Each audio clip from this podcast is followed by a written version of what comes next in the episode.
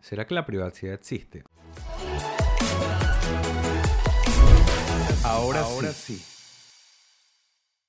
Desde saber si estamos entregando toda la información o literalmente no estamos entregando nada. No sé, no hay, no, no hay matices, no hay, o sea, porque en los medios digitales ya estamos acostumbrados a que tomen información de, nuestro, de, de nuestra persona. O sea, estamos acostumbrados que literalmente una foto de perfil, un, un mensaje de hasta la información básica de cuándo es mi cumpleaños, de qué edad tengo, mis gustos, mis gustos, cualquier cosa, todo eso es información personal que uno va entregando poco a poco. Y cómo hacen ellos o qué hacen ellos con esa información privada es la pregunta. Porque, por ejemplo, en el caso Facebook, en el caso TikTok, en el caso Instagram, en todos esos casos, hemos visto cómo utilizan la información para fines publicitarios, para fines este, de cualquier cosa o venta de información, porque al fin y al cabo, como dice un, un buen sabio que realmente no me sé el nombre, si no te venden un producto, el producto eres tú.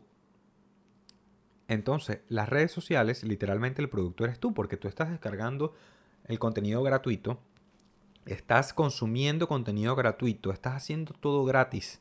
Entonces, ¿qué es lo que me cobran a mí a cambio de toda esa información gratis que yo estoy dando, a- de que estoy recibiendo? Y no es más que tu información privada. O sea, tu información, bueno, ya no privada, porque la estás cediendo completamente. Y hasta el mismo WhatsApp, ojo, que eso es, no es nada nuevo. No es nada nuevo, pero bueno, con los cambios que, que hicieron en la plataforma, etcétera, que estaban intentando aplicar, la gente se, sobrevol- se sobrevoló, etcétera, pero no es algo nuevo, o sea, no es algo, una, una aplicación nueva que esté tomando información, etcétera. No, o sea, eso ya lo hemos visto infinidad de veces y lo, lo seguiremos viendo, porque al fin y al cabo, lo que no sabes, o mejor dicho, lo que sabes pero quieres ignorar, o lo que sabemos pero queremos ignorar, es que ya no hay privacidad. La privacidad no existe, eso es una falacia, o eso, es una creencia de que en este mundo globalizado podemos gozar de privacidad. Porque apenas algo salga de tu boca y se lo digas a un amigo, se lo digas a cualquier persona, esa privacidad dejó de existir. Ya eso es algo público y notorio. Porque, por ejemplo, tú le dices a alguien, mira, este, no sé, yo quiero comprarme un aro de luz. Y está tu teléfono ahí ya te escucho.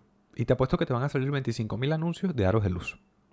Y el problema realmente ahí no es que te haya escuchado o no.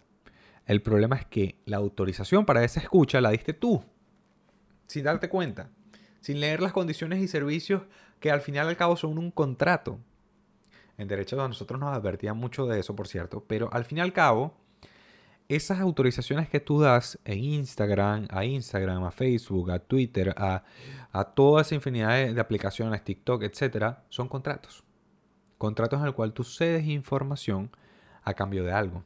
Y eso, y lo que ese algo, digamos, es consumir contenido que a ti te agrada y te gusta. Pero eso es un contrato. Y por ende, ese es dar y, dar y recibir. Ahí está el dar y recibir. Y ahí vamos a la otra. Pero es que TikTok es malo, según Estados Unidos, porque eh, escucha la información de los usuarios y va en contra de la seguridad nacional. Y eso no lo hace todo el mundo. Eso lo hace todo el mundo. Eso lo hace, eso lo hace Estados Unidos también. Eso lo hace China, eso lo hace Rusia, eso lo hace, eso lo hace en la, pinquin- en la pinquinquina, en cualquier lado. Porque al final y al cabo todo el mundo está haciendo algo con esa información a favor de ellos. Y es algo similar al espionaje, pero muy institucionalizado. O sea, es algo similar al espionaje, pero lo hace todo el mundo y es legal. ¿Qué les puedo decir? No es algo como que deberíamos satanizar, porque al final y al cabo el control, el control está completamente en nosotros, en qué descargamos, qué consumimos, qué hacemos y a quién le damos autorización para que consuma en nuestras vidas. Y ojo, claro, va a haber, va a haber metodologías que si activo la cámara del teléfono cuando tú no estás, que si activo eh, el micrófono cuando tú no estás utilizando el teléfono, etcétera, etcétera, etcétera. Pero al final al cabo son micro autorizaciones que nosotros vamos dando a las aplicaciones que ellos van tomando y van considerando hasta que todo está a su favor y pueden utilizar nuestras aplicaciones sin siquiera nosotros darnos cuenta. Ah, pero aquí viene mi pregunta y aquí viene la, la- que todos quieren. ¿Qué podemos hacer nosotros entonces para mejorar nuestra privacidad? Primero ya vamos, partimos de que la privacidad para mí no existe. Ya eso dejó de existir. Pero, ¿qué podemos hacer nosotros para mejorar nuestra privacidad? Dejar de compartir información delicada. Por más que sea, si nosotros queremos estar en esos convencionalismos sociales, en, esa, en, ser parte de la sociedad, por decirlo así, tenemos que compartir parte de nuestra privacidad. Nuestro nombre, nuestra fecha de nacimiento, nuestra ubicación actual, etcétera, etcétera, etcétera. Pero hay cierta información que debe permanecer privada. Válgase de decir que estoy haciendo los signos como, bueno, de duda, de privada.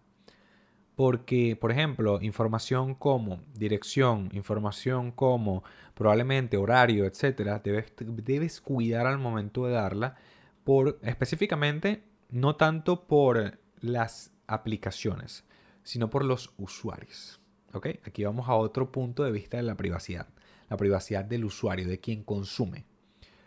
Tú no vas a ir a un Instagram, a mi Instagram por decirlo así, y vas a encontrar que, por ejemplo, yo voy a decir, miren, yo vivo en la casa tal, calle tal, dirección tal.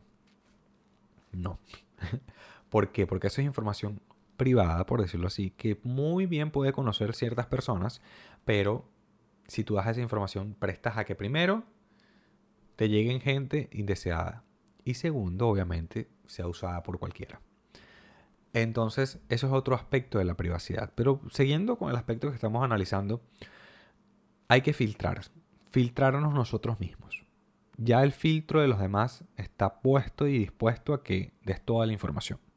Pero nosotros debemos filtrar, por ejemplo, leer términos y condiciones, aunque ni yo lo hago. Pero leer términos y condiciones también es importante, porque ahí está todo. Lo que pueden y lo que no pueden hacer con tu vida privada. Mi invitación, lean, infórmense, estudien y al final al cabo creemos criterios para poder decir, oye, esta aplicación está robando o no está robando mi información, no según lo que digan los medios de comunicación, no según lo que diga el presidente chino, el presidente de Estados Unidos el presidente de cualquier lado, sino lo que nosotros creamos y las noticias que hayan salido y en la información que hemos recopilado. Porque sí, hay aplicaciones maliciosas que utilizan cosas maliciosas, pero al final al cabo, quien decide somos nosotros. Si descargamos o no descargamos, si hacemos o no hacemos, si accedemos o no accedemos. Y después ellos se encargarán de utilizar toda la información que puedan recopilar. Cosas de la vida. Así que bueno, sigamos buscando la privacidad.